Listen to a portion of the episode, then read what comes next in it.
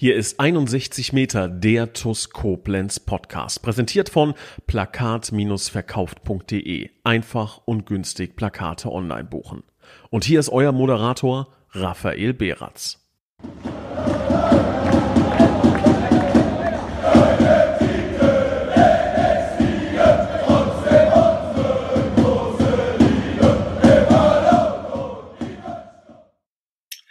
Hallo ein herzliches Willkommen zu 61 Meter, dem TUS Koblenz Podcast. Und ja, der ein oder andere wird es wahrscheinlich schon hören. Die Tonqualität ist nicht die gleiche, hat einen ganz besonderen Hintergrund. Ich persönlich bin gerade in Spanien bei Daniel Schütz, dem äh, ja, wertgeschätzten Co-Kommentator, würde ich mal quasi sagen, vom äh, TUS TV. Bin gerade auf einem äh, ja, spontanen Besuch und ähm, habe den Urlaub auch ebenso spontan verlängert bis, ähm, bis zum Freitag, weil das TuS Koblenz-Spiel am Mittwoch gegen den FV Engers abgesagt wurde. Aber einer, der quasi immer da ist, der ähm, die Konstanz in Person ist, das ist mein heutiger Podcast-Gast. Das ist unser Cheftrainer Michael Stahl. Servus Stahli. Servus Raphael, viele Grüße aus Deutschland. Ja, die Spanier und die Deutschen tragen ja jetzt seit dem Achtelfinale das gleiche Los. Ne? Das gleiche Los. Aber ich glaube, äh, es gibt viele Punkte, über die man sprechen kann. Die Weltmeisterschaft, ich glaube, in Koblenz ist es nach wie vor so, dass man über, über ähm, das Thema nicht ganz so gerne spricht, zumindest über das Sportliche. Ähm, aber es gibt viele andere ganz, ganz spannende Punkte. Also erst einmal ist es in Deutschland weiterhin wahnsinnig kalt und äh, das hat dafür gesorgt, dass am Mittwoch das Spiel gegen den FV Engers, das ja eigentlich schon an einem anderen Datum hätte nachgeholt werden sollen, ähm, nicht stattfindet. Ähm, du hast mir im Vorgespräch eben gesagt, also bevor wir die Aufnahme gestartet haben, dass ähm, dass du gerne gespielt hättest, noch einmal gegen Engers, vielleicht sogar die Tabellenführung behauptet hättest. Ähm, die meisten Jungs sind an Bord gewesen. Ähm, jetzt findet das Spiel doch nicht statt. Ähm, ist das ist das so ein bisschen Wehmut, dass man so einen klassischen äh, Hinrundenabschluss nicht hinbekommen hat? Ähm, weil das, das hat sich dann doch so angehört, dass du tatsächlich sehr, sehr heiß warst auf, auf diese Begegnung. Nochmal. Also, also es ist jetzt nicht so, dass wir ähm, traurig sind, dass das Spiel abgesagt worden ist, aber natürlich hätten wir gerne gespielt. Wir spielen immer gerne in Engers. Und, und die Konstellation war ja einfach folgendes, wir mit dem Sieg in Gonsenheim, glaube ich, nochmal richtig Selbstvertrauen getankt haben. Ähm, immerhin, wir werden da bestimmt noch auf Gonsenheim zu sprechen kommen, sind wir die erste Mannschaft, die in Gonsenheim gewonnen hat diese Saison. Ähm, haben eine Serie von fünf Siegen in Folge für Gonsenheim gebrochen. Und ähm, ich hätte mir durchaus vorstellen können, bei, bei ordentlichem Wetter, dass in Engers am Mittwoch quasi ähm, gestern wären da ja, ich hätte mal gesagt 1200 Zuschauer, 1000 bis 1200 Zuschauer auf jeden Fall. Davon bestimmt mal mehr als die Hälfte, ähm, die es mit uns halten. Dementsprechend wäre das ein richtiges Fest geworden. Und auf, auf so einem Fußballfest freust du dich auf jeden Fall. Und wenn dann die, die Vorzeichen noch so sind, dass du ähm, mit einem Sieg aus Gonsenheim mit breiter Brust dahin fährst, ja, dann, dann wäre das richtig cool geworden. Ähm, auf der anderen Seite ist es jetzt auch nicht so, dass ich, äh, also es soll jetzt nicht so rüberkommen, dass ich sage, oh, oh mein Gott, wenn wir jetzt am 15.02. da spielen, ist das dann irgendwie ein Nachteil oder so. Überhaupt nicht. Es war einfach die Vorfreude, die wir dann am Samstag nach dem Gonsenheim-Spiel hatten, zu sagen, ähm, jetzt haben wir Pfeddersheim geschlagen, wir haben Gonsenheim geschlagen wir hatten, wir waren so im Tunnel, weil wir die drei Spiele gewinnen wollten. Wir haben uns nach dem Kirchberg-Spiel nochmal richtig eingeschworen und haben gesagt, lasst uns neun Punkte holen, auch wenn das jetzt mit Pfeddersheim, auswärts Gonsenheim, auswärts Engers eine absolute Herkulesaufgabe wird, aber das wäre wär natürlich der Riesenpunch, ja, wenn wir da neun Punkte aus drei Spielen holen. Die ersten beiden Aufgaben haben wir erledigt. Und dann ist, ist die dritte ausgefallen. Aber alles gut. Ähm, wenn es so gewesen ist, dass dann auch in, in Engers äh, einfach, ähm, es, ich glaube, es ging gar nicht um uns, um, um den Platz äh, äh, per se, sondern um, um die Zufahrtswege, um alles, was so, was so drumherum liegt. Und zu diesem Fußballfest gehört es natürlich auch, dass da möglichst viele Zuschauer kommen und da gefahrenfrei am, am Fußballplatz stehen können. Wenn das nicht der Fall ist, dann macht das auch keinen Sinn und dann holt man es lieber am 15.02. nach mit vielen, vielen Zuschauern, weil ich glaube, das wird nicht minder ein großes Fußballfest am 15.02. Und ich glaube, der Hunger wird am äh, 15.02. dann auch einfach wieder so groß sein, dass es dann einfach wieder ähm, genauso voll wird. Vielleicht sogar noch ein kleines bisschen voller. Äh, eine Winterpause kann sich ja dann doch äh, ganz schön lang ziehen. In der sind wir jetzt nämlich angekommen. Ähm, 17 Spiele, 40 Punkte. Ähm, können wir gerne mal ganz kurz drüber sprechen. Platz eins ähm, eine wahnsinnige Punktausbeute, seit 19 Pflichtspielen ungeschlagen. Also da waren Mannschaften dabei, wie der FV Engers, wie der SV Gonsenheim in einem Hin-, in einem Rückspiel. Rückspiel, ähm, die ähm, ja zuvor tatsächlich noch kein Heimspiel verloren hatten. Ähm, wir haben es geschafft und das ist dann doch schon mal ein ganz schönes Pfund. Hast du und da muss man natürlich immer so ein bisschen Bescheidenheit, klar, mit auf den Weg geben. Aber ähm, hast du tatsächlich damit gerechnet, dass diese Serie so hätte entstehen können von 19 Pflichtspielen, von Tabellenposition 1, von 40 Punkten aus 17 Spielen? Ich weiß, dass du dem Mann einen Zeigefinger immer hebst, aber nichtsdestotrotz ist das dann doch ein Pfund. Ja, also die, die reinen Fakten sagen natürlich aus, dass wir bisher nicht so viel falsch gemacht haben. Wir haben von 51 möglichen Punkten nur 11 abgegeben und haben 40 geholt. Das ist also, wir haben also deutlich mehr Punkte geholt, als, als wir tatsächlich abgegeben haben. Das ist erstmal ein Fakt. Ähm, 19 Spiele ungeschlagen ist auch ein Fakt. Und dann musst du ein bisschen was richtig gemacht haben.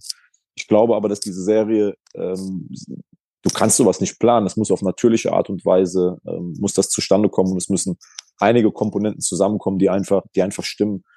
Und ich glaube, dass, dass wir immer noch, ich glaube immer noch, dass wir keinen Punkt zu viel haben.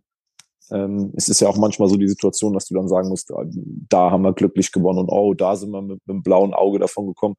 Ich glaube, dass das tatsächlich nicht der Fall ist. Also ähm, selbst Spiele wie jetzt gegen Feddersheim, die wir in der letzten Minute gewonnen haben, dafür haben wir gegen Karbach aber auch in der letzten Minute den, den Ausgleich bekommen. Ne? Ähm, ja, ja. Ich muss ganz ehrlich sagen, dass ich kein Spiel aktuell, ich werde mir tatsächlich im Winter nochmal alle Spiele angucken, aber ähm, ich glaube, dass wir kein Spiel gewonnen haben, wo man sagen muss, wir haben irgendwie Punkte geklaut. Und auch die Remis, die wir gespielt haben, ähm, in diesen 19 ungeschlagenen Spielen, war kein Remis dabei, wo man sagt, oh mein Gott, war das aber heute ein glücklicher Punkt. Da waren sehr gute Leistungen dabei, da waren auch weniger gute Leistungen dabei, wie zum Beispiel das Spiel gegen Karbach. Aber unterm Strich dann trotzdem ein, ein verdienter Punkt, war kein, war kein glücklicher Punkt. Und ich glaube, dass die größte, die größte Qualität, die wir diese Saison hatten, war, dass wir es geschafft haben, uns wirklich genau so zu fokussieren auf jedes einzelne Spiel und jedes einzelne Spiel als, als, dann auch als, als, als Highlight zu betrachten, als Spiel zu betrachten, wo wir mit allem, was wir haben, Punkte wollen und gar nicht so sehr an diese, an diese ähm, Serie zu denken. Ähm, was man natürlich sagen muss, ist, dass die Serie dir mit jedem Spiel, was du gewinnst, ähm, natürlich eine breitere Brust macht, ne? Und dein Selbstverständnis einfach ein anderes ist und, und du in schwierigen Situationen im, im Spiel natürlich weißt, wir, wir haben jetzt schon so viele Punkte. Das macht es einfacher, als wenn du ständig mit dem Messer am, am Hals Fußball spielst. Das, das muss man schon sagen. Klar, zweifelsfrei. Ähm, ich bin jetzt auch alle Spiele durchgegangen und die, die wir nicht verloren haben, also alle 19 Pflichtspiele, da war wahrscheinlich das Spiel, das am ehesten auf dem Messerschneide stand, äh, das letzte gegen den SV Gonsenheim ähm, weil das war tatsächlich hart umkämpft. 1 zu 0 Rückstand nach fünf Minuten durch äh, Khalid Abudaya, dann gab es nochmal den Elfmeter gegen uns beim äh, Spielstand von 1 zu 1. Am Ende des Tages hieß auch da der Sieger tatsächlich TuS Koblenz. Ähm, sehr zu unserer Freude, aber ein bockschweres Spiel. Ähm, Chapeau erst einmal, dass man da die drei Punkte entführt. Wie gesagt, hat sonst noch kein anderes Team geschafft, aber ähm, du wirst für Sicherheit ähm, das ein oder andere Mo Wort mehr zu verlieren haben über dieses äh, Fußballspiel.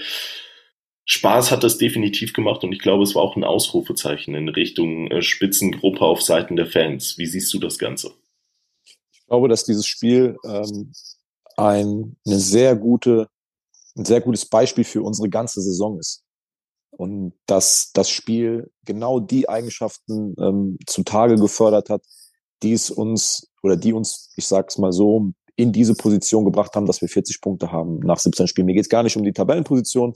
Samstag können wir auch äh, dann mit einem Sieg von Schott in, in Kirchberg sind wir Zweiter. Aber diese Punkteausbeute, diese 40 Punkte aus, aus 17 Spielen, diese ungeschlagenen Serie, das war Samstag, war das wie der Abklatsch dieser Saison. Ähm, wir haben schwierige Momente gehabt. Ähm, ich habe das bei der Mannschaft auch angesprochen, so dieser Vergleich. Wir haben in Schott Mainz am zweiten Spieltag eine, eine sehr bittere Niederlage kassiert und sind dann aber in diese 19 Spiele ungeschlagen gestartet. Wir haben am Samstag gegen Gonsenheim nach fünf Minuten, nach einer schwierigen Anfangsviertelstunde defensiv, wo wir ähm, schon unter Druck standen, wo der Gegner nicht nur das Tor hatte, sondern noch zwei, drei gefährliche Situationen in, im 16er, die wir ähm, in letzter Konsequenz noch mit einem Fuß klären konnten. Aber wir mussten da erstmal überstehen. Und dann hatten wir aber, und das hat das Spiel auch gezeigt, wenn man sich das Spiel nochmal in voller Länge anguckt, die wir hatten schon ab der sechsten Minute Torschancen. Also wir hatten direkt nach dem Rückstand ja schon den Pfostenschuss von, äh, von Dulor. Wir hatten die, die Flanke von Dulor auf den Kopf von Arion ähm, aus, aus acht, neun Metern, wo er, wo er den Ball eigentlich nur noch aufs Tor bringen muss. Ähm, Torschancen hatten wir da auch schon, aber zwischen der 15. und 45. Minute war das mit das Beste, was wir diese Saison gespielt haben. Wenn man mal die, wenn man die ganzen Vorzeichen auch nimmt. Gonsenheim fünf Siege in Folge, ungeschlagen auf eigenem Platz. Und wir haben dann von der 15. bis zur 45. Minute gefühlt alle zwei, drei Minuten eine richtig große Torchance rausgespielt und haben, finde ich, nicht nur das 1-1 gemacht, verdient, sondern wir müssen in der Halbzeit führen. Wenn man sich die Chancen auf beiden Seiten anguckt, ähm, Arion stand noch mal ganz allein vom Tor. Ähm, ich glaube, Damir hat noch einen Abschluss, Eldo hat noch einen Abschluss. Der Kopfball von Damir Grigic, der auf der Linie geklärt wird. So, wir hatten sechs, sieben hochkarätige Torchancen dann in der ersten Halbzeit. Und das auswärts in Gonsenheim nach Rückstand so zu spielen, so zurückzukommen, das auch so nach einer schwierigen Anfangsphase abzuschütteln und einfach sein Ding zu machen, sich an den Plan zu halten, an die Dinge zu glauben, die man vorher besprochen hat, das war schon, war schon richtig, richtig gut. Und wir haben uns in der Halbzeit geschworen, wenn, was heißt geschworen? Wir haben in der Halbzeit gesagt, wir müssen eigentlich nichts ändern.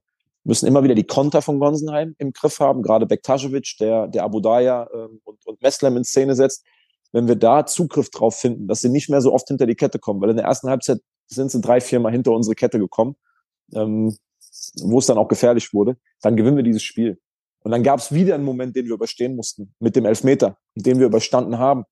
Und haben dann aber unsererseits ähm, eiskalt zugeschlagen. Und das wussten wir auch, dass wir an dem Tag in der zweiten Halbzeit, ich habe zu den Jungs in der Halbzeit auch gesagt, wir werden, wenn wir genauso weiterspielen, nicht nochmal fünf, sechs Riesenchancen vergeben, da bin ich mir sicher. Wir dürfen nur kein Gegentor mehr kriegen. So, da gehört bisschen Glück dazu, dass der Elfmeter natürlich nicht reingeht. Ähm, und, und dann schlagen wir aber zu mit, mit, der, mit der ersten Großchance nach der, nach der Halbzeit von, von Dulor. Schlagen wir zu. Ich habe ja eben schon mal gesagt, dass das Spiel dann so ein Spiegelbild der Saison war. Ab der sechsten Minute quasi bis zur 45. haben wir offensiv sehr, sehr gut Fußball gespielt, haben aber in der ersten Halbzeit defensiv zu viel zugelassen.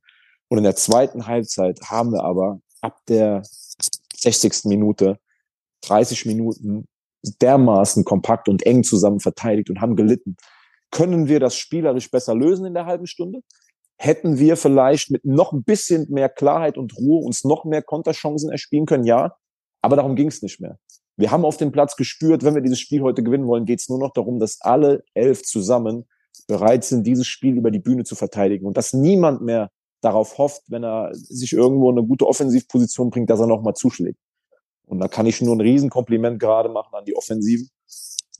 Ähm, was die an dem Tag gelaufen sind, Erion, Delors, ähm, Antremant, der Eldo, unsere Flügel, was die an dem Tag Meter gemacht haben, das war enorm. Und da hat keiner mehr im Kopf gehabt, ich will jetzt noch das 3-1 oder 4-1 machen oder bin auf der Suche nach einem persönlichen Highlight.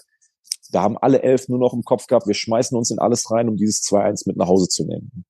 Das gepaart mit, mit dem unglaublichen Support ab der ersten Sekunde. Ja, das hat dann, das hat uns dann in die Situation versetzt, da auch zu gewinnen. Und es hat ähm, überwältigend funktioniert. Also das war, das war ein richtig, richtig starkes Pfund und man muss ja mal überlegen. Also du sprichst immer für den ähm, vom Sprung dass man den größten Sprung von letzter auf, auf diese Saison machen möchte. Und ich finde gerade die Mentalität, die Mannschaft ist nicht klein zu kriegen, früher Rückstand, das Ganze noch gedreht, dann, dann noch dieser Elfmeter, der geht natürlich an die Latte, wie könnte es anders sein? Ähm, das war, das, das war schon richtig, richtig gut. Und das hat dann, glaube ich, auch ähm, einfach noch mal ein Stückchen mehr, zumindest auf Fanseiten, dieses Feuer entfacht, okay, hier kann es heute oder in, in dieser Saison gegen jeden funktionieren. Ich möchte einfach mal einwerfen, dass äh, eine 6 zu 2 Niederlage gegen den FC Hertha Biesbach nicht einmal sechs Monate her war im Vergleich zu diesem 2-1-Sieg, im Vergleich zu diesem seit 19 Pflichtspielen ungeschlagen äh, zu, zu, zu dieser Serie.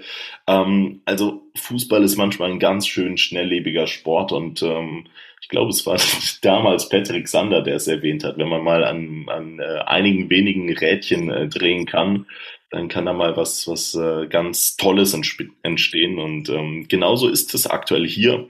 Ähm, das Spiel in Gonsenheim war übrigens in deiner Karriere dein Spiel Nummer 299. Also eigentlich äh, ursprünglich der Plan war, äh, dich äh, hier im Podcast mit äh, Fanfaren und mit Konfetti zu begrüßen, ähm, wenn du, wenn du auch das Spiel gegen Engers ähm, durchgezogen hättest, ja, 300 Spiele in einer Karriere ist dann, ja, das ist ein sehr, sehr beachtlicher Wert.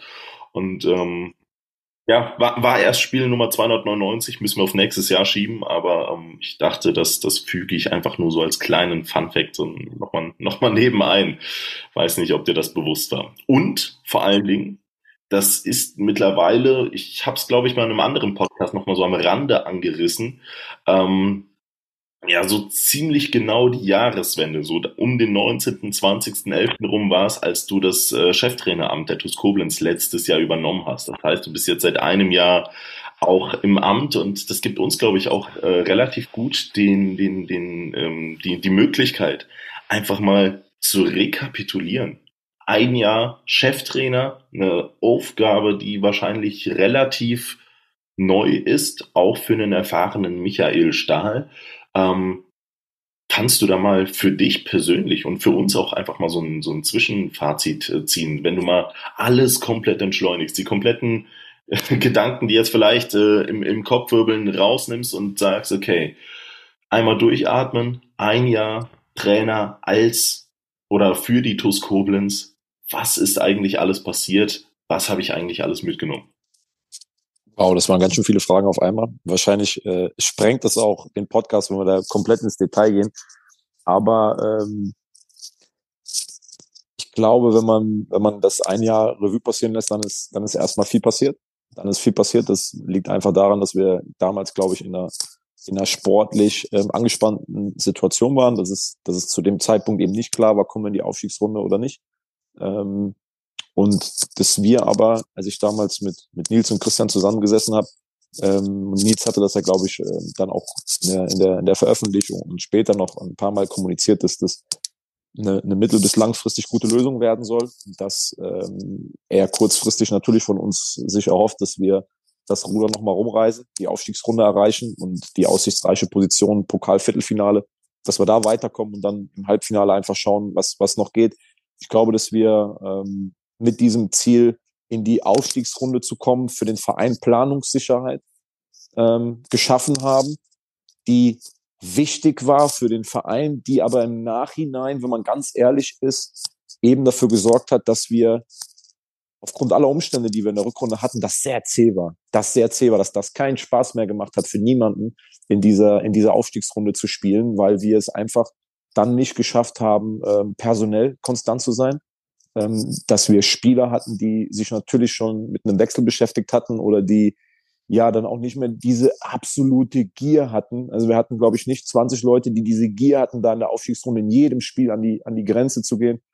Ähm, und dementsprechend plus die Verletzten, plus die vielleicht etwas fehlende Spannung, so dass, dass es eben jetzt nach dem Pokalos dann nicht mehr um allzu viel geht, hat dafür gesorgt, dass das, das hat nicht allzu viel Spaß gemacht. War uns das bewusst? Dass, dass das so laufen kann, ja. Ich würde es aber trotzdem, ähm, ist, wäre die Idealkonstellation gewesen, dass wir immer Spiele gehabt hätten, um die, in denen es um was geht. Ja, auf jeden Fall. Auf der anderen Seite, finde ich, konnte man auch in der Aufstiegsrunde wunderbar sehen, ähm, dass der eine oder andere Spieler halt diesen Druck braucht. Aber auf der anderen Seite habe ich halt auch bei der einen oder anderen Entscheidung mit Ilas zusammen gesagt, okay, wenn ein Spieler immer nur funktioniert, wenn er, wenn er Druck bekommt, wenn man immer nur hinterher sein muss, wenn man immer sagen muss, ey, heute ist Spieltag, alles geben, ist es dann der richtige Spieler? Oder sind es nicht vielleicht die Spieler, die du gar nicht erst motivieren musst, sondern wenn die auf den Platz gehen, dann brennen die? Müssen wir das vorleben? Müssen wir das einfordern? 100 Prozent. Aber es gibt, finde ich, immer den Punkt, wo man dann auch irgendwann sagen muss, okay, wenn, wenn wir eine Aufstiegsrunde spielen und, und, und jemand, ähm, ja, kann sich nicht selber dazu motivieren, 100 Prozent im Spiel zu geben, dann, dann finde ich das ähm, sehr schwierig und dann passt das, das passt nicht zu unserem Verein, es passt nicht zu, zu dem, was wir wollen. Und ich glaube, die, dementsprechend mussten wir im Sommer auch Entscheidungen treffen, weil man hat das an der Stimmung gemerkt.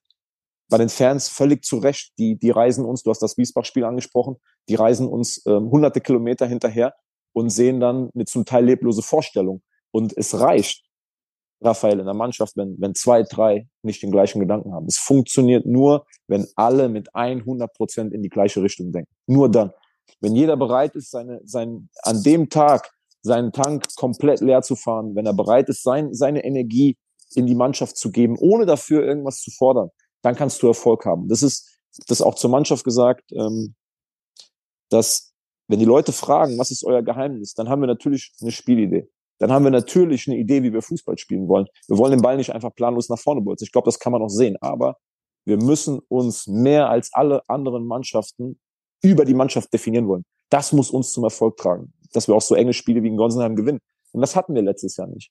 Das hatten wir zum Teil nicht, weil ähm, in der jungen Mannschaft Stützen gefehlt haben. Gerade so um den Zeitpunkt bis, bis März ähm, wo dann auch noch viele von den Jungs, die jetzt auch noch dabei sind, auch zu Recht noch dabei sind, gespielt haben. Da hat es nie daran gelegen, dass die Jungs nicht wollten, ähm, sondern ich glaube, da haben einfach erfahrene Stützen gefehlt in der Mannschaft, die in gewissen Momenten das Ganze anleiten können. So, und deshalb ähm, fand ich auch die Phase bis, bis März, bis zum Pokalspiel gegen Karbach, war das unterm Strich ordentlich. Wir haben das Ziel Aufstiegsrunde erreicht, haben Mühlheim-Kerlich im Pokal geschlagen, haben gegen Karbach ähm, mit, mit einigen Ausfällen äh, trotzdem ein gutes Pokalspiel geliefert, wo wir dann durch einen individuellen Fehler und, und ein bisschen fehlendes Matchglück ausgeschieden sind. So, und dann wurde es aber, dann wurde aber zäh. Dann, dann sind noch an der einen oder anderen Stelle auch noch wichtige Spieler weggebrochen. Und dementsprechend ähm, war das für uns aber, ähm, so sehr ich den Frust verstanden habe von, von den Leuten. Und zu Recht haben wir sehr viel Kritik abbekommen, haben wir Misstrauen abbekommen, ob wir die Richtigen sind, das Ding in, in gute Bahnen lenken zu können. Das kann ich alles komplett nachvollziehen, aber aus unserer Sicht äh, muss es darum gehen, die Situation zu nehmen und zu sagen, auf wen können wir setzen? Auf wen können wir setzen? Wer ist auch im nächsten Jahr noch bereit, hier alles zu geben und eine andere Saison zu spielen? An welchen Stellschrauben müssen wir drehen? Ähm, und da war es einfach sehr wertvoll, die Aufstiegsrunde zu spielen, äh, weil wir konnten uns neben dem Tagesgeschäft eben viele Gedanken machen ähm, über Positionsprofile, wie die Mannschaft aussehen soll, welche Persönlichkeiten wir brauchen. Und da gab's, ich habe mit Ilias jetzt noch vergangene Tage haben wir gesprochen, ähm, wie viel unzählige Stunden wir während der Aufstiegsrunde und im Sommer bis teilweise nachts zusammengesessen haben oder telefoniert haben und Videos geschaut haben so, das heißt, es war eine unglaublich intensive Zeit bisher. Es wird es auch bleiben, wenn man Erfolg haben will. Muss man immer gucken, dass man einen Schritt mehr macht als die anderen. Ja, und, und dann kam diese Saison, dieses Halbjahr bis jetzt. Also mir ist wichtig zu erwähnen, wir haben nichts erreicht, Raphael. Ne? Wir, haben, wir haben gar nichts erreicht. Wir, wir haben 17 Spiele, 40 Punkte. Das ist ein, ein, ein ordentliches äh, Pfund. So, das ist, wenn man irgendwann mal oben am Berg ankommen will, dann ist das ein, ein guter, guter Zwischenschritt. Wie sagt man, Basecamp, ne? So, so ein äh, Lager, wo man, wo man jetzt so ein Hauptquartier hat und weiß, jetzt geht's an den, an den steilen Anstieg nach oben.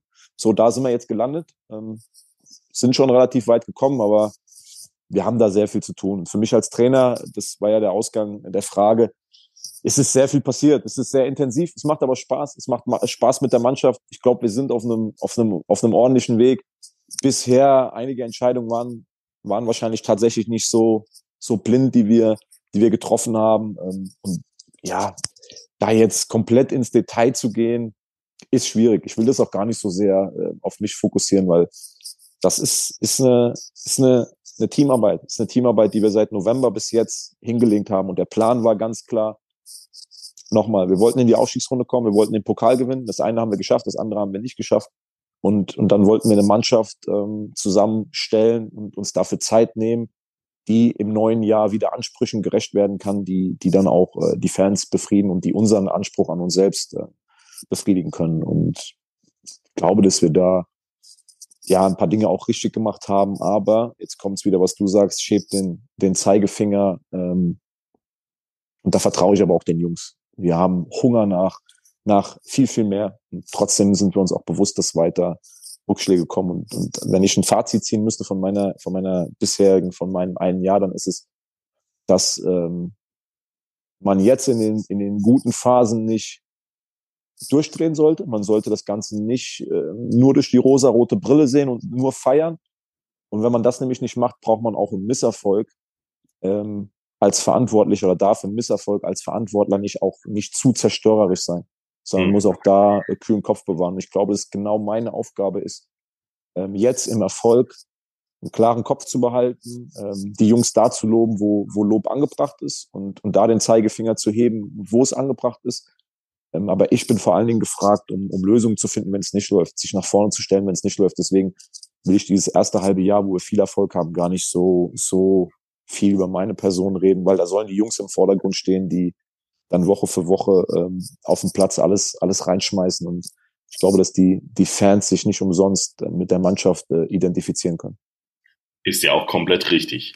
Ähm, vielen Dank. Ich bin mal gespannt, wo wir uns dann in äh, genau einem Jahr sehen werden. Also es, die Gemütslage, die kann sich ja bis dato dann äh, komplett nochmal geändert haben ins, ins Positive hin, weil es hat sportlich funktioniert oder auch vielleicht mal ins Negative hin, weil es vielleicht äh, nicht funktioniert hat und man jetzt äh, hinterherhechelt. Und ähm, was, was dann gesagt wird, ist einfach mal ein schönes äh, Zwischenfazit.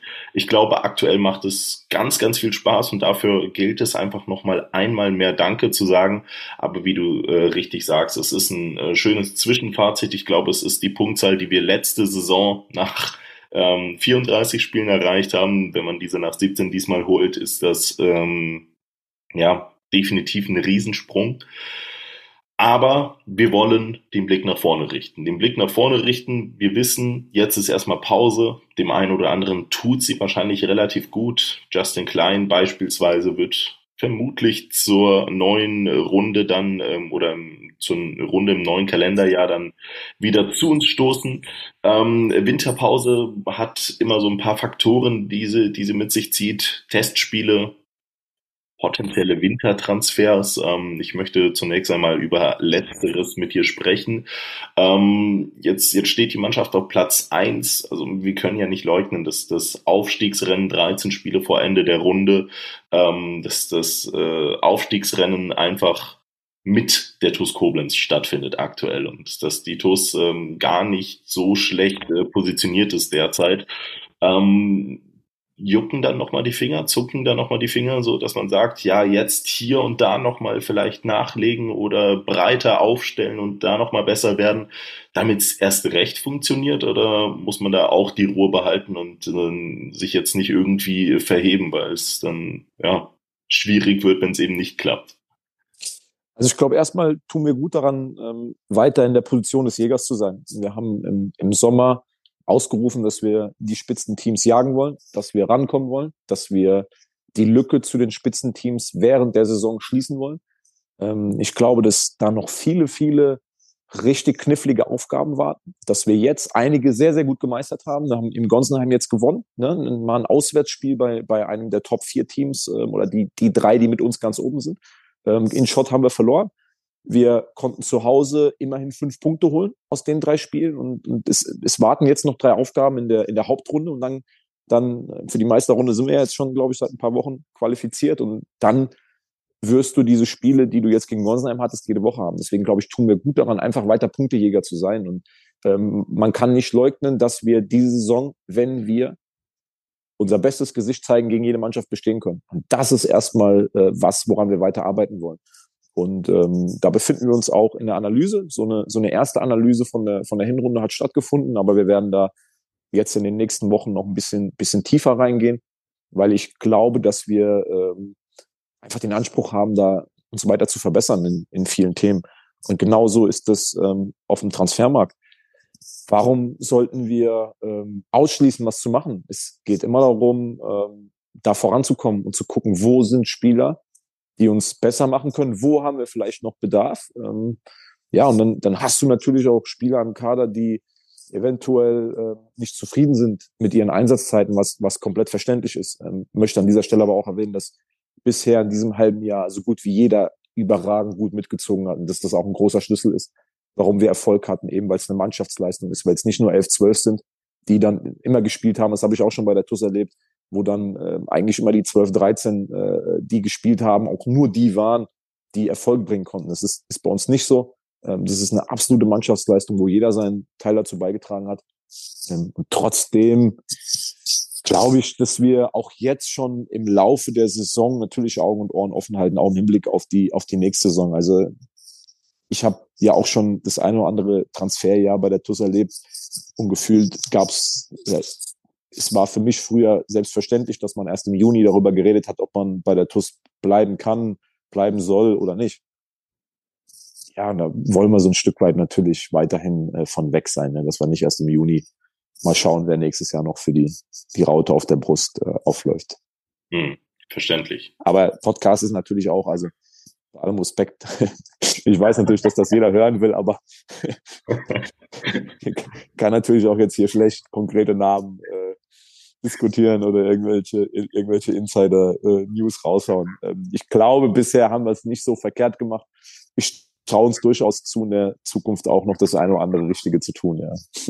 Ich glaube, du machst das aber auch genau richtig. Also de deine Fingerzeige in etwa, wo, wo in die Richtung, in die der Wind weht, die, die machen dann immer Lust auf mehr und äh, alles weitere kommt dann einfach mit der Zeit oder halt äh, oder halt nicht. Und von daher ähm, als TUS-Fan genießt man, glaube ich, heute oder derzeit die, die besinnliche Advents- und Weihnachts-, Vorweihnachtszeit. Aber er freut sich auch ähm, schon, schon sehr, wenn die neuen Spiele im Kalenderjahr 2023 dann anstehen. Wie geht's den Jungs soweit? Also ähm, ist jetzt sportlich erstmal Winterpause? Trainiert ihr weiter? Wann, wann trefft ihr euch wieder, falls bereits Winterpause ist? Ähm, ja, wie sieht's da aus? Tatsächlich, wir haben uns äh, am Dienstag noch einmal getroffen, haben ähm, alt gegen jung gespielt und zu unserer Schande muss ich gestehen, dass Jung verdient gewonnen hat äh, ja, wir haben, haben in den ersten fünf Minuten äh, haben wir gedacht, dass, dass beide Mannschaften im Holiday-Modus sind, dass das ein lustiger Kick wird. Die Jungen haben das aber erstmal brutal ernst genommen, dann haben wir schon mit fünf Toren zurückgelegen.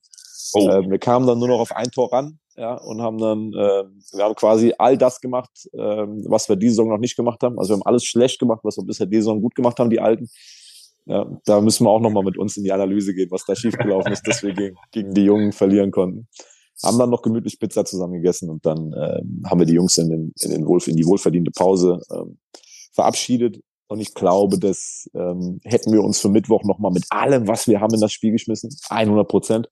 Tut das vielen gut. Ähm, nur, nur ein, zwei, ich nenne die jetzt nicht namentlich, aber äh, als dann feststand, dass das Engers-Spiel ausfällt und, und mal so diese, diese Anspannung für den Moment abfällt. Ne? So dieses, du bist ja im Tunnel drin, nochmal die drei Spiele, neun Punkte holen und wir, wir haben wirklich eine hohe Spannung, glaube ich, gehabt. Das, du, du schaffst es nicht, 19 Spiele lang ungeschlagen zu bleiben, ähm, wenn du nicht immer, immer drauf bist, ne? wenn du nicht immer auf dem Gaspedal stehst. Ähm, klar, manchmal äh, ist der sechste Gang ausgefallen, dann gegen Karbach sind wir gefühlt nur im dritten Gang gefahren. Ja, da haben wir, haben wir es nicht mal Richtung vierten und fünften Gang geschafft. Ist aber auch mal normal.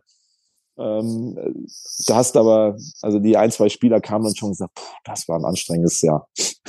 Gut, dass äh, das jetzt mal Pause ist, ne? Weil das ist schon, war schon allen bewusst, dass wir ähm, diese Saison unter Beobachtung stehen bisher so, dass wir nicht nochmal Zwölfter werden wollen, können ja, und, und sollen. Dementsprechend, glaube ich, tut die Pause gut, Kraft tanken, Energie tanken. Dann starten wir am 5.1. Ähm, ja, hoffentlich in eine, in eine gute Rückrunde. Und auch ihr könnt tatsächlich ähm, nicht am 5.1., sondern direkt heute vielleicht sogar die Weichen stellen für ein gutes Jahr 2023 mit vielleicht einem neuen Job. Es ist ja oftmals so, dass äh, vielleicht der aktuelle Arbeitgeber nicht das erfüllt, was man, was man sich vorstellt oder es vielleicht sogar im eigenen Umfeld so ist, dass der ein oder andere derzeit auf Jobsuche ist mit jobs56.de. Das ist äh, die regionale Jobbörse aus und für Koblenz. Ähm, passiert das allerdings nicht mehr, denn auf job56.de findet ihr viele tolle Jobs aus der Region für die Region, unter anderem ähm, Copado sucht derzeit nach Tischlern und Schreinern zur Fertigung und Montage hochwertiger Einrichtungsmöbel. Hans-Werner van Heesch sucht nach Kraftfahrern. Derzeit wird das Gemeinschaftsklinikum auf der Suche sein nach Gesundheits- und Krankenpflegern oder operationstechnischen Assistenten in Voll- oder Teilzeit in Koblenz. Beicht versichert ist in Heiligenroth bei Montabaur derzeit auf der Suche nach Kaufleute für Versicherungen und Finanzen. Für den Innendienst in Voll- oder Teilzeit. Rundor Türautomatik ist in Waldesch auf der Suche nach Servicetechnikern. Lutz Müller, das Steuerbüro, sucht derzeit noch Steuerfachangestellten in Koblenz und die KTO GmbH ist unter anderem das ist nur ein kleiner Ausschnitt äh, von all den Jobs, die auf jobs56.de sind. Äh, die KTO GmbH sucht derzeit in Koblenz-Kesselheim nach Mitarbeitern für Geräteaufarbeitung oder nach Kälte- und Elektrotechnikern. Das alles und viel mehr äh, auf www.jobs56.de, also jobs56.de. Und das Tolle am Ende des Tages ist, dass ihr nicht nur mit einem neuen Job glänzen könnt, sondern für jede vermittelte für jeden vermittelten Job partizipiert tatsächlich auch die TuS Koblenz nochmal finanziell dran, ist nicht ohne Grund der Trikotsponsor des Vereins und ähm, ja, eine sehr, sehr coole Geschichte. Ich hoffe, da kommt vielleicht noch das ein oder andere bei rum. Es ist ja immer so ein bisschen die Zeit rund um Weihnachten, Silvester, wo man sich dann Gedanken macht, wo man so ein bisschen in sich kehrt, besinnlicher wird und ähm, ja, schaut mal vorbei. Vielleicht ist das Richtige für euch äh, dabei. Und ähm, ja, ich, ich habe es eben einmal ganz kurz angekratzt oder wir haben es gemeinsam angekratzt. Es geht jetzt in die Winterpause. Bis, bis wann? Ruht der Ball? Bis 5.1. Also wir werden bis 5.1. Äh, Pause machen okay. und dann ähm, starten wir wieder. Dann haben wir gefühlt, äh, nicht gefühlt, dann haben wir 40 Tage Zeit bis, bis, bis Engers sind knapp sechs Wochen und dann sollten wir ähm, zumindest konditionell schon wieder auf der Höhe sein. Ja, äh, eine Sache habe ich tatsächlich gestern erfahren beim, beim Schreiben. Ähm, Sester Henkup ist immer so ein kleines Highlight. Also wenn man von Wintervorbereitung spricht, ich weiß, der ein oder andere Fan sagt, boah, Testspiele weiß ich jetzt nicht, gucke ich mir nicht so gerne an. Ähm, wir kennen das Ganze ja. Ne? Aber äh, Sester Henkup ist etwas, was in der Region auch bei der TuS Koblenz sehr, sehr gut angenommen wird. Und ähm, wie ich erfahren habe, dieses Jahr auch wieder mit den Schengen.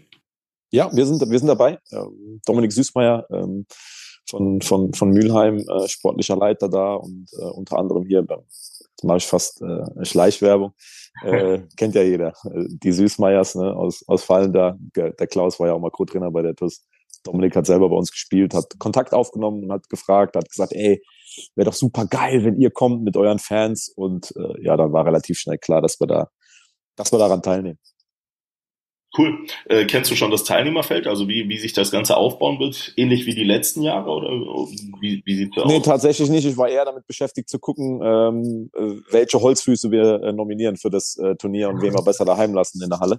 Ähm, ja, das war eher unser Gedanke. Wen können wir da nominieren und wer sollte besser äh, zu Hause bleiben? Da müssen wir mal, müssen wir mal schauen, wer sich da, wer sich da qualifiziert. Keine Ahnung, ob wir im Januar nochmal ein Casting veranstalten äh, bei einem Hallentraining, wen wir da mitnehmen können. gucken wir mal. Also ich sicherlich nicht. Dann aber als Trainer, als, als äh, reiner äh, Ja, genau. Ich habe die Altersgrenze überschritten für die Halle. Ich kann da nicht mehr mitmachen. Ich kann, mich noch, äh, kann mich noch gut daran erinnern, dass, dass äh, Dieter Pauken relativ ähnlichem Alter zu dir damals äh, oft auch für die Postnationalmannschaft gespielt hat. Also das waren ähm, ja viele bunte Teams, die damals äh, im Sester Cup teilgenommen haben. Ich freue mich sehr, ich versuche es einigermaßen zu organisieren für all diejenigen, die vielleicht jetzt gerade zuhören, aber weiter weg wohnen oder es zeitlich nicht schaffen, dass wir das Ganze übertragen. Aber so ein Turnier zu übertragen mit all den Einblendungen und äh, Turniermodi ist nicht nie ganz einfach. Wir haben es ja einmal vor drei Jahren, meine ich, gemacht. Ähm, wie gesagt, ich versuche es, wir versuchen es, aber ähm, wir freuen uns, glaube ich, gemeinsam mit äh, den Veranstaltern, dass äh, wir, glaube ich, ein cooles Turnier in Mülheim-Kerlich sehen können und äh, das mit dem Support der TUS-Fans, wenn man an den der letzten Jahre denkt, ist der immer ungebrochen überragend gewesen. Das kann schon richtig, richtig cool werden und dann ähm, super viel Spaß machen. Ja, ähm, nochmal ein kurzer Blick auf die Testspiele, die schon fix sind. Fix in Anführungszeichen, die stehen auf Fußball.de.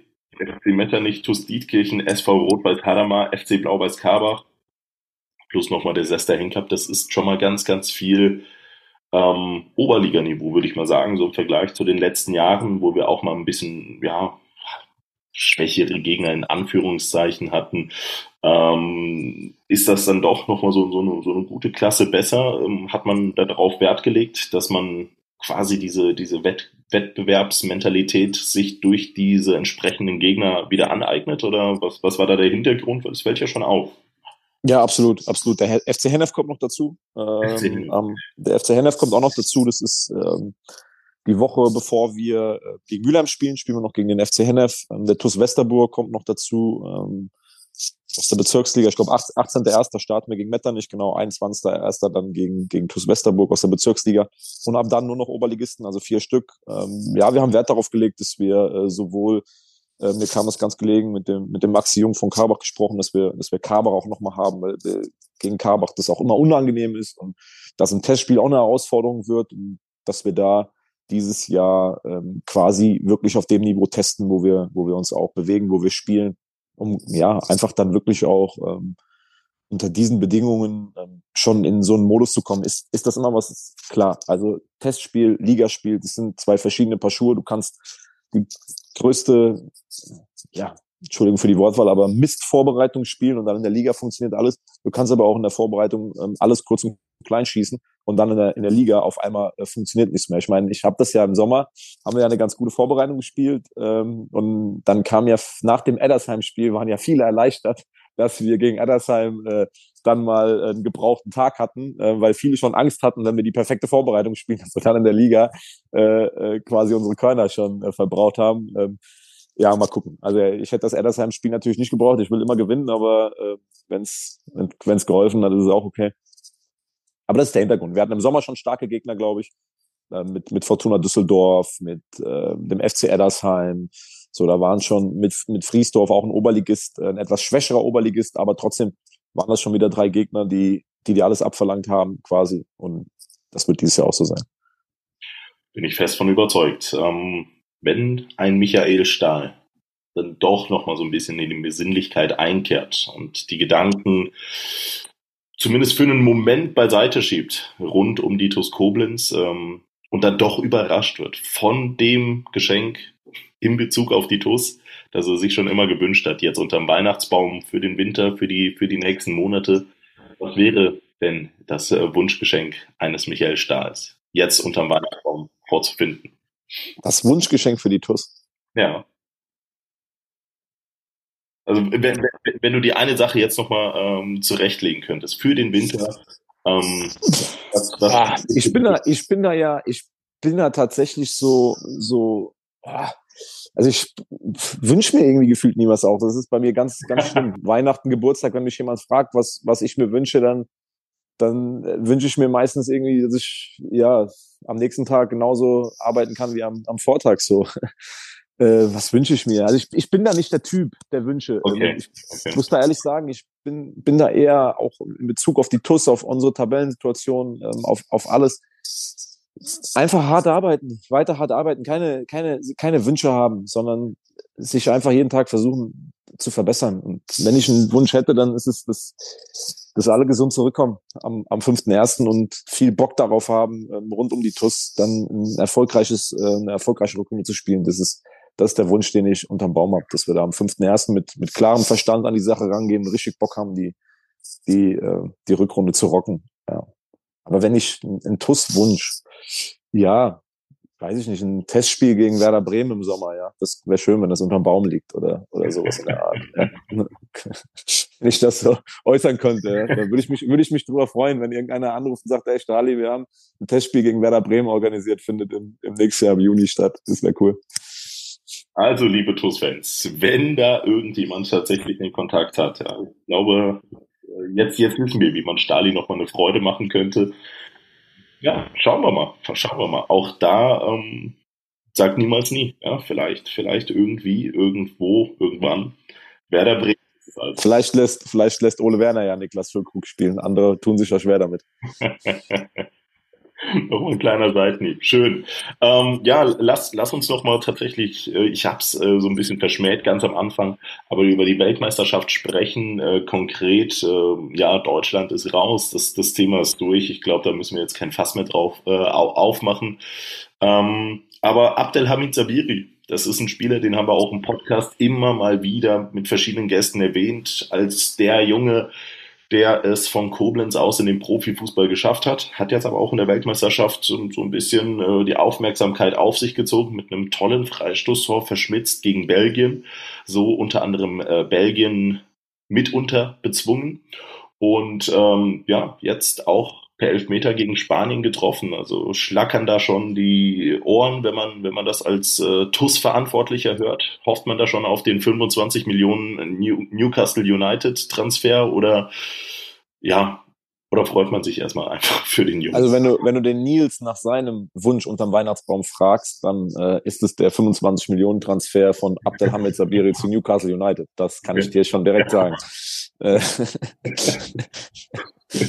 Äh, selbstverständlich, wenn man sich jetzt die, die Vita von, von Abdelhamid Sabiri anguckt, dann sind Wechsel ja jetzt auch nicht unbedingt eine Seltenheit in seiner Karriere. Deswegen ist das eine tatsächlich berechtigte äh, Hoffnung. Ähm, ja, Wäre natürlich jetzt äh, praktischerweise gut, wenn er im nächsten Spiel äh, reinkommt oder von Beginn an spielt und dann noch einen Freistoß irgendwo reinzimmert, ne? Äh, dann, dann steigt die Wahrscheinlichkeit, weil wenn wir eine Sache gelernt haben über große Turniere, ist, dass dann dass nach großen Turnieren Spieler, die sich in den Fokus gespielt haben, äh, tatsächlich für große Summen wechseln. Ne? Äh, ein ganz anderes Beispiel in einer ganz anderen Kategorie war damals James Rodriguez 2014, äh, ne? der bei der WM groß aufgespielt hat und dann äh, zu Real Madrid ist, aber auch viele andere jetzt, die ersten Kanadier oder der erste Kanadier ist jetzt, glaube ich, hier rüber nach Europa gewechselt. Also die WM ist auch immer so ein, so ein Schaufenster für die Spieler und danach äh, werden einige Transfers äh, gemacht, gerade im, im, im Winter jetzt.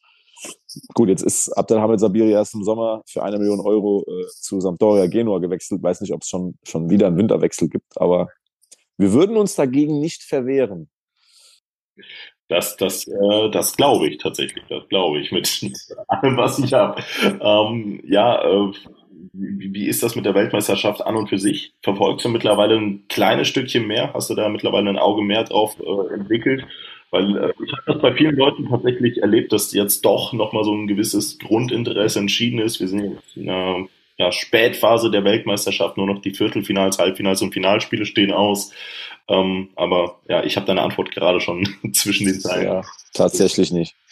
Nee, tatsächlich nicht. Ähm, ja, also zum einen hat das e-, extrem daran gelegen, dass ich abends, äh, wenn ich abends nach Hause gekommen bin, äh, waren keine Spiele mehr. Ne? Also um vier Uhr na, haben wir keine Zeit zu gucken, weil wir um halb sechs trainieren.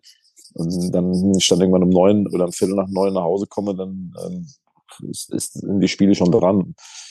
Ich weiß nicht, ähm, ja, jetzt kommen ja irgendwann äh, die Halbfinals, Finals. Äh, mal gucken, ob ich, ob ich dann mal reinschalte. Ähm, ich bin ja ein großer Thiago Silva-Fan von, von Brasilien. Ähm, vielleicht ähm, gucke ich da mal rein. Ähm, aber ich, ich muss da an der Stelle auch ganz ehrlich sagen, mich hat auch das, das, das Ausscheiden von unserer Mannschaft nicht so nicht so getroffen. Also ich bin weit davon entfernt, Euphorie zu haben. Ich habe das, glaube ich, im Podcast schon mal gesagt. Äh, ich bin leidenschaftlicher Fußballfan. Ich gucke sehr viel Fußball, aber mich packt es einfach nicht bisher, auch, auch diese WM. Ähm, ja, freut's mich. Ähm, also als die Marokkaner die Spanier geschlagen haben, habe ich mich gefreut, weil so dieses Underdog-Ding, das haben wir ja tragen ja viele von uns unsicher, ne, die sich, die sich oft freuen, wenn der, wenn der Underdog gewinnt. Das fand ich ganz cool.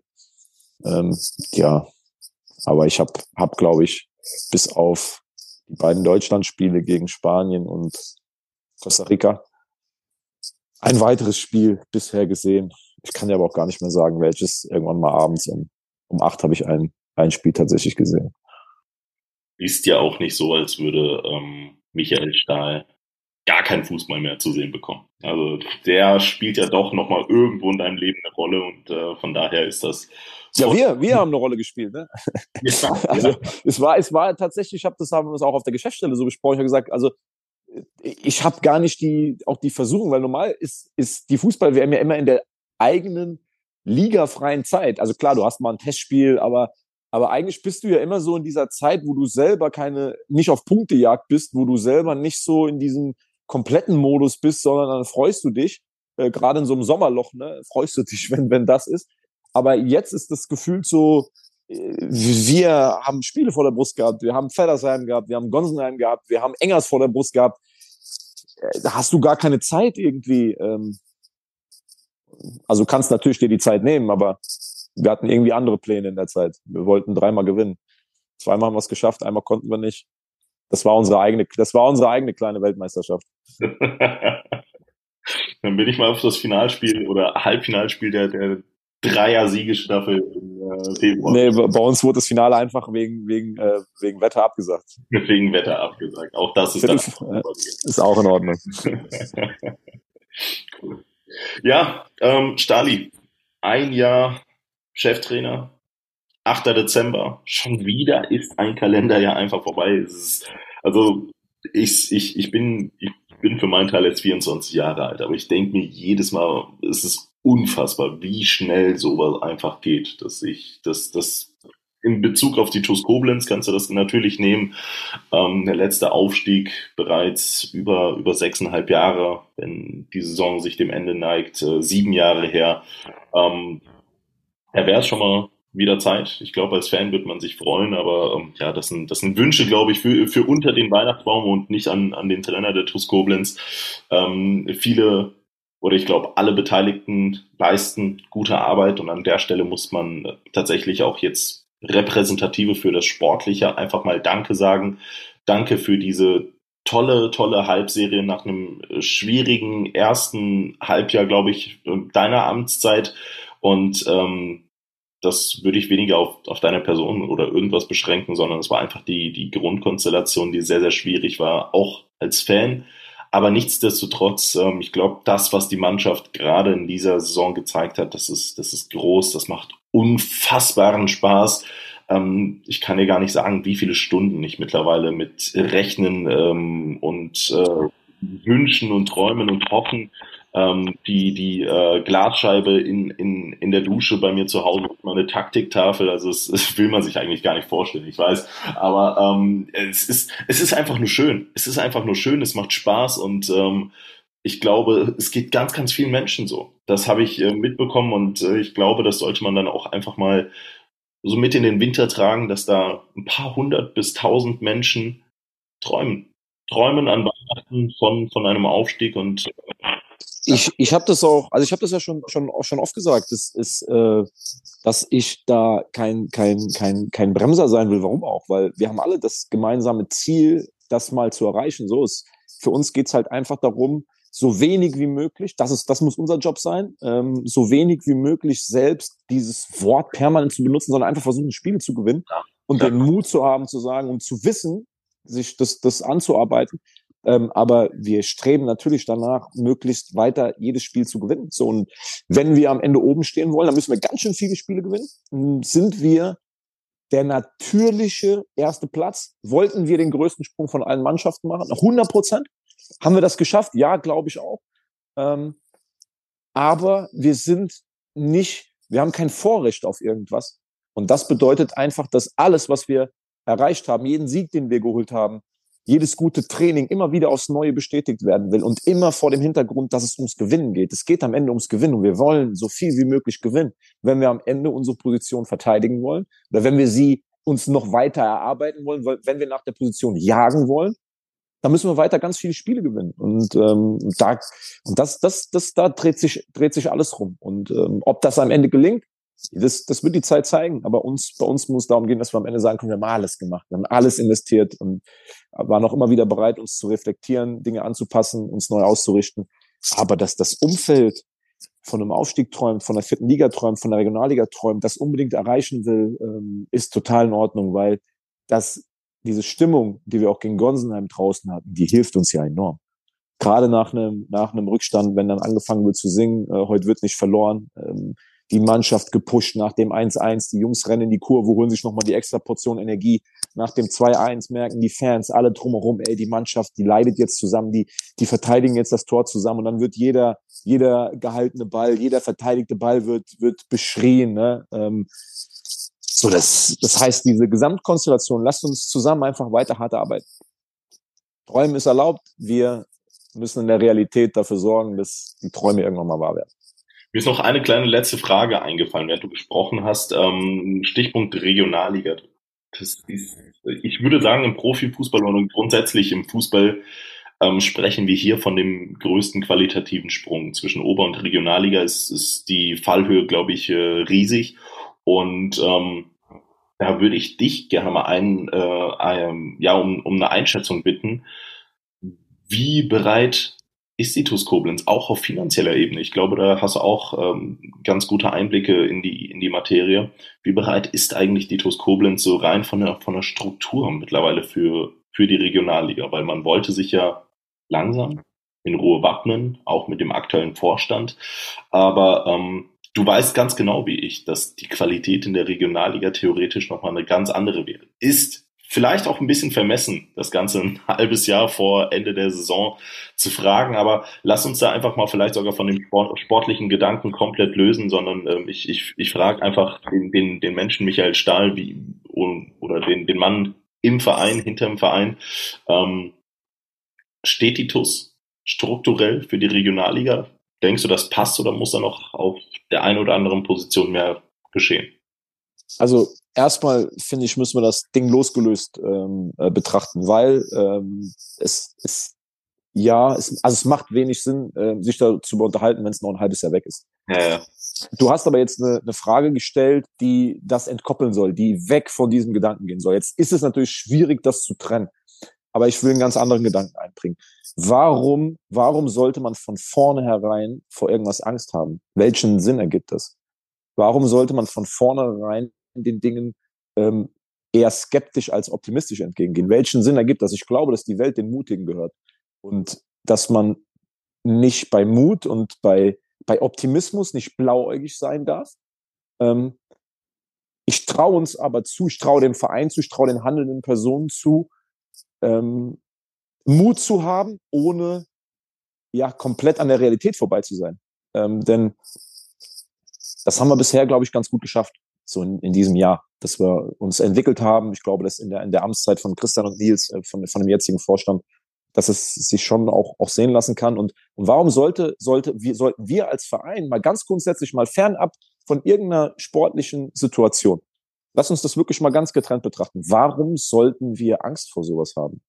Warum sollten wir, warum sollten wir überhaupt die Frage stellen, sind wir schon so weit? War die TUS in seiner Zeit ähm, so weit, nach dem Oberligaaufstieg? War die TUS seinerzeit so weit nach dem Zweitligaaufstieg? Ich glaube, dass man diese Fragen immer erst im Nachhinein beantworten kann. Und dann ist es natürlich, das ist ja sowieso so ein Ding, Analysen, also Prognosen und Analysen, die haben ja immer, eine Prognose ist ja viel schwieriger als eine Analyse. So eine Analyse ist immer relativ simpel, weil Dinge sind passiert. Ist ja wie bei einer Spielanalyse oder bei Kritik, die man an irgendwas äußert. Wenn man die Kritik an uns äußert, dann ist es ja ziemlich simpel, weil man guckt sich das Spiel an und, und nimmt dann irgendwelche äh, Dinge raus, weil in jedem Spiel gibt es Dinge, die nicht so gut sind und, und kann, kann darauf aufbauen. Aber Prognosen abzugeben, Dinge vorauszusagen, vorauszuplanen, das ist, das ist die schwierige Kunst. Und das, das wird die Aufgabe sein. Die Aufgabe wird sein, mit vorhandenen Mitteln, ganz wichtig, mit vorhandenen Mitteln das Optimum rauszuholen, gute Entscheidungen zu treffen. Ähm, aber im Vorfeld zu sagen, wir sind nicht bereit dafür, ähm, das impliziert ja auch schon, dass man dann irgendwie sagt, nee, besser, besser nicht, wenn es soweit ist. Hm. Das halte ich für, für Quatsch. Wir sind Sportler, wir stehen jeden Tag auf, um das Maximum äh, zu erreichen. Und wenn wir das Maximum erreicht haben, dann gehen wir doch nicht den nächsten Schritt hin und haben Angst. Also ich glaube, dass wir mit dieser, mit dieser Herangehensweise keine 40 Punkte aus 17 Spielen geholt hätten. Weil den größten Sprung in der Liga zu machen, ähm, bedarf auch Mut. Nicht nur harte Arbeit und, und viele richtige Entscheidungen, auch Mut. Und bisher haben wir diesen, diesen Mut bewiesen, ohne blauäugig zu sein, immer wieder den Finger in die Wunde legen, gerade wenn es läuft ich glaube, der beste Weg ist, ähm, wenn das dem Verein an welchem Tag auch immer, egal in welcher Konstellation ähm, passiert, dass er aussteigt oder dass er sich das hart verdient hat, dann gilt es, richtige Entscheidungen, gute Entscheidungen zu treffen und das, äh, die, die nächste Liga mit viel Demut, Bescheidenheit, aber auch mit viel Lust und, und Optimismus anzugehen. Und Pessimismus, ähm, ja, ist da, glaube ich, glaube ich, fehl am Platz. Wahrscheinlich. Ich meine, wir sind die TUS, also wir sind nicht, äh, wir sind die TUS Koblenz. Der Verein hat, hat zweite Liga gespielt. Das ist ultra lange her und hilft uns in der jetzigen so Situation überhaupt nicht weiter. Aber wir haben doch, wir haben doch alle Bock, ähm, ähm, ja, zu gewinnen und zu gewinnen und zu gewinnen. Und meistens ist es so im Leben, wenn du, wenn du irgendwie in der Liga viel gewinnst, dann, jo, kann das auch zu was Gutem führen. Schauen wir mal. Bauen wir mal drauf auf. Schauen wir mal. Vielen, vielen, vielen, vielen Dank, Stali, für ähm, den tollen Podcast. Aber wir sind natürlich noch nicht durch. Klar, ähm, jeder gediegene Podcast-Hörer weiß, dass noch etwas fehlt und das ist tatsächlich der TUS Bitburger Moment der Woche. Ähm, ich bin gerade auch am überlegen, ob ich dich vielleicht im Gleichklang nach dem TUS Bitburger Moment des Jahres fragen würde, weil es ist tatsächlich auch und ähm, ich hoffe, da, da äh, wirst du mich nicht steinigen für der letzte Podcast in diesem Kalenderjahr 2022 mit dir. Das hat äh, gar nichts damit zu tun, dass ich, dass ich dich nicht mehr hier haben möchte. Im Gegenteil, ich glaube. Ich hätte da heute einfach nichts mehr Interessantes zu erzählen in den nächsten Wochen. Es findet ja nichts statt. Ja, also ich, ich, ich wollte dich auch einfach, äh, ja, ja, ja, kann man auch so sehen, klar, zweifelsfrei. Ich glaube, mit dir hätte man trotzdem, also nennen wir ein, ein Thema, ich sag mal Schafszucht äh, auf den Färöerinseln. Und wir hätten wahrscheinlich auch noch mal eine Stunde irgendwie äh, drüber sprechen können, aber äh, das ist, la lassen wir das einfach mal. Ähm, nee, ich, ich will dich tatsächlich mal so ein bisschen äh, auch runterkommen lassen. Lass den Podcast-Teil Podcast sein. Ich, ich habe noch weitere tolle Gäste, die jetzt in den nächsten Wochen kommen. Und ähm, wir hören uns dann tatsächlich einfach zum äh, äh, neuen Kalenderjahr dann wieder dann, wenn die Wintervorbereitung anbricht, vielleicht auch das erste Testspiel bereits absolviert ist und äh, bis dahin rate ich dir auch einfach mal durchzuatmen. Ich glaube, Zeit mit der Familie zu verbringen. Ich, ich, bin mir relativ sicher, dass du da schon äh, recht gut unterwegs bist und dass du da deinen eigenen Mittelweg vielleicht sogar schon gefunden hast. Aber ich glaube, gerade jetzt nochmal äh, rund um die Weihnachtszeit, äh, ja, einfach mal nochmal einen Gang runter, raus, rausnehmen und ähm, durchatmen, für ein paar Tage zumindest. Das kann dann, glaube ich, auch nochmal ähm, ja, für, für den Kopf, für die Frische richtig, richtig äh, gut sein. Aber es steht eben noch aus. Bitburger Moment der Woche. Und wir, wir, wir machen es einfach mal. Bitburger Moment des Jahres gleich hin, hinten dran. Aber äh, starten erstmal mit dem TUS Bitburger Moment der Woche deinerseits. Ja, der TUS Bitburger Moment der Woche ist ziemlich simpel. Ist, ähm, ist der Schlusspfiff gegen Gonsenheim und die und die äh, die Freude danach bei allen Beteiligten. Also dieser diese diese dieser Moment, diese diese paar Sekunden nach dem nach dem Schlusspfiff, äh, die waren schon besonders, weil wir eben ein großes Ziel erreicht hatten, als erste Mannschaft in Gonsenheim zu gewinnen. Und in diesem Gesamtpaket an dem Tag mit den Fans im Rücken, dieser dieser Moment war war speziell und, und war war richtig cool, dass wir das dass wir das geschafft haben. Das ist mein TUS Bitburger Moment äh, der Woche. Ja, bei mir, wenn, wenn ich einen TUS Bitburger Moment der Woche festhalten müsste, ist es tatsächlich, ja, natürlich auch das Fußballspiel. Aber es ist vielmehr, das ist schwierig in einem Moment zu definieren. Es ist vielmehr das Gefühl, das da draus einfach entstanden ist. Also ich, ich habe eben ganz oft von Träumereien und Euphorie und äh, Fan-Dasein gesprochen dieses, dieses, dieses, ja, ich, ich möchte fast sagen, euphorische Gefühl, dieses Glücksgefühl, dass, dass er einfach ausgestoßen wird, dass man diesen Gegner nach so einem wahnsinnig schweren Spiel bezwungen hat. Ähm, das, das war einfach, das war einfach schön und ähm, ich glaube, dass das lässt sich ganz gut als Moment der Woche definieren. Muss aber tatsächlich sagen, dass sich dieser Moment bis in den heutigen Tag und wahrscheinlich auch bis in die Winterpause hineinziehen wird ähm, also ein bisschen die tiefe Winterpause ähm, und äh, gleichzeitig aber auch für große, große Vorfreude im äh, neuen Kalenderjahr sorgen wird. Also ähm, einfach, einfach die gesamte, die, die gesamte Leistung in Gonsenheim war, war überragend und ich glaube, ähm, zum Abpfiff hast du gerade erwähnt, äh, sind ganz, ganz viele Steine von der Brust gefallen und ähm, so langsam ist dann das, das Gefühl der Euphorie eingestiegen und diesen Punkt würde ich dann auch nehmen, tatsächlich, um meinen äh, TUS Bitburger Moment der Woche zu manifestieren. Jetzt gibt's tatsächlich noch einmal den äh, Moment des Jahres. Wir können auch wegen mir die letzten zwölf Monate nehmen, äh, sprich seit, seit deiner Amtszeit, wenn du da irgendwas noch im letzten Kalenderjahr hättest. Aber ähm, ja, Hättest du einen Moment des Jahres, ist natürlich auch saugroß. Ne? Also ich habe mir selbst wenig Gedanken dazu gemacht. Es ist jetzt relativ spontan die Eingebung gekommen, aber vielleicht, vielleicht hat Michael Steyer schon einen Moment des Jahres. Der Moment des Jahres. Es gibt, es gibt viele. Ähm, was mich besonders gefreut hat, was mich ähm, beeindruckt hat, war die Geschlossenheit an der Mitgliederversammlung.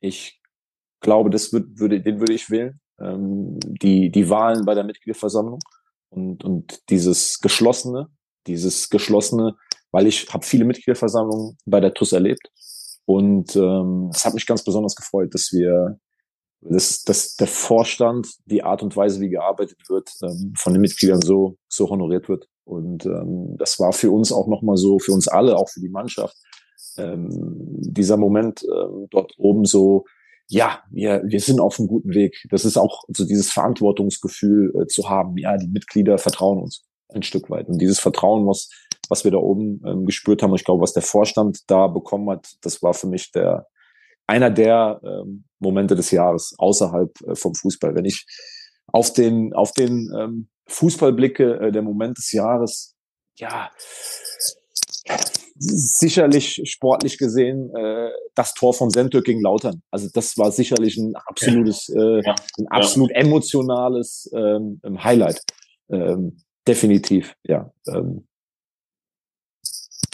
lass uns, das sind, glaube ich, zwei Momente, einmal abseits des Feldes, einmal auf dem Feld. Das sind es zwei Momente, die, glaube ich, taugen als, als Moment des Jahres, wobei ich mich da schwer tue.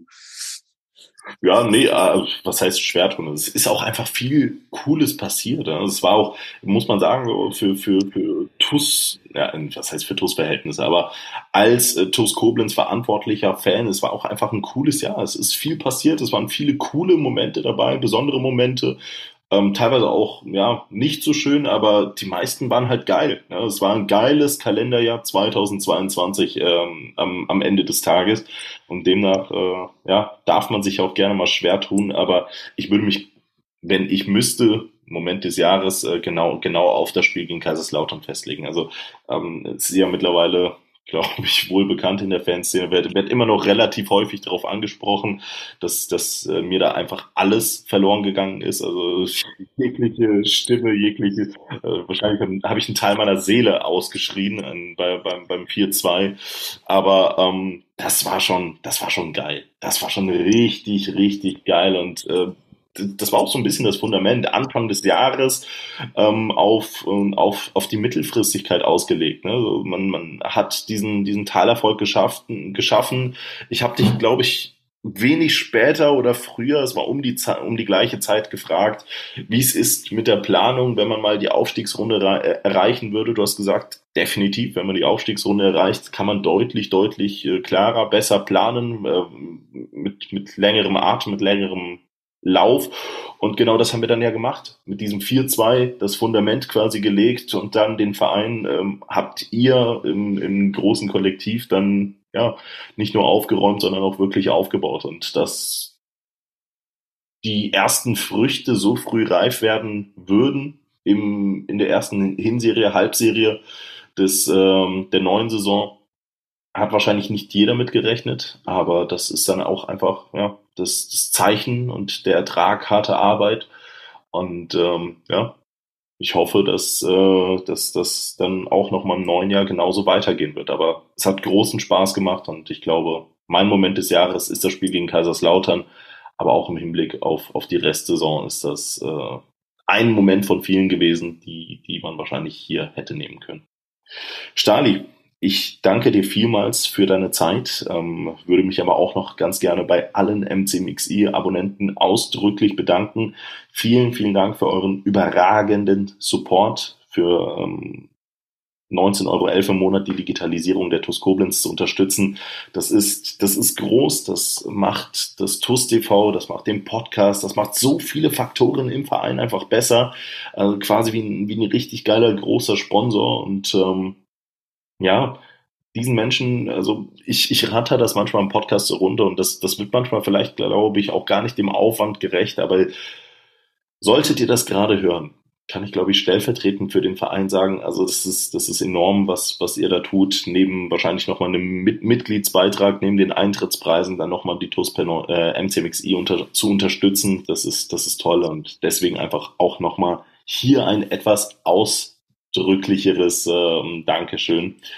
Und ähm, ähm, ja, ich, ich bedanke mich bei Silke und Wolfgang Scherhack, bei Sabine Pfalz, Dirk Menkel, Jutta Lindner, Sandra Westkamp, Annalenja Krei, Mario Krechel, Michael Feltens, Alexander Reichert, Gerald Schneiders, Bernhard Vetter, Markus Hennig, Philipp Louis, Andreas Sandner, Uwe und Barbara Hampel, Tobias und Annika Henken, Alexander Roos, Jonas Müller, Florian, Florian Schumacher, Horst Hoffmann, Heike und Harald Salm, Timo Christ, Mike Welsch, Gerd Horre, Mike Körner, Leon Hendrich. Vielen Dank an die Blue Boys, Pascal Andalusi, Kai Dort, Björn Schmidt, Detlef Mundorf, Nick Thelen, Richard Rosenthal, Walter und Annette Friesenhahn, Jens Bohner, Klaus Möhlig, Gerd Sprotte, Daniel Brösch, Jürgen Flick, Heiko Baumann, Richard Bouvet, Arne Kieners, Jürgen Schneider, Sophia Dieler, Thomas Hake, André Weiß, Saskia Hampel, Timo Put, Sebastian Mantei, Christian Ellerich, Steffen Mark, Klaus Einig, Konstantin Arz, Marco Schulz, Kilian Lauksen, Hans-Dieter Chris, Gerhard Vetter, Kilian Thon, Gerrit Müller, Daniel Hannes, Joachim Henn und Lea Vetter.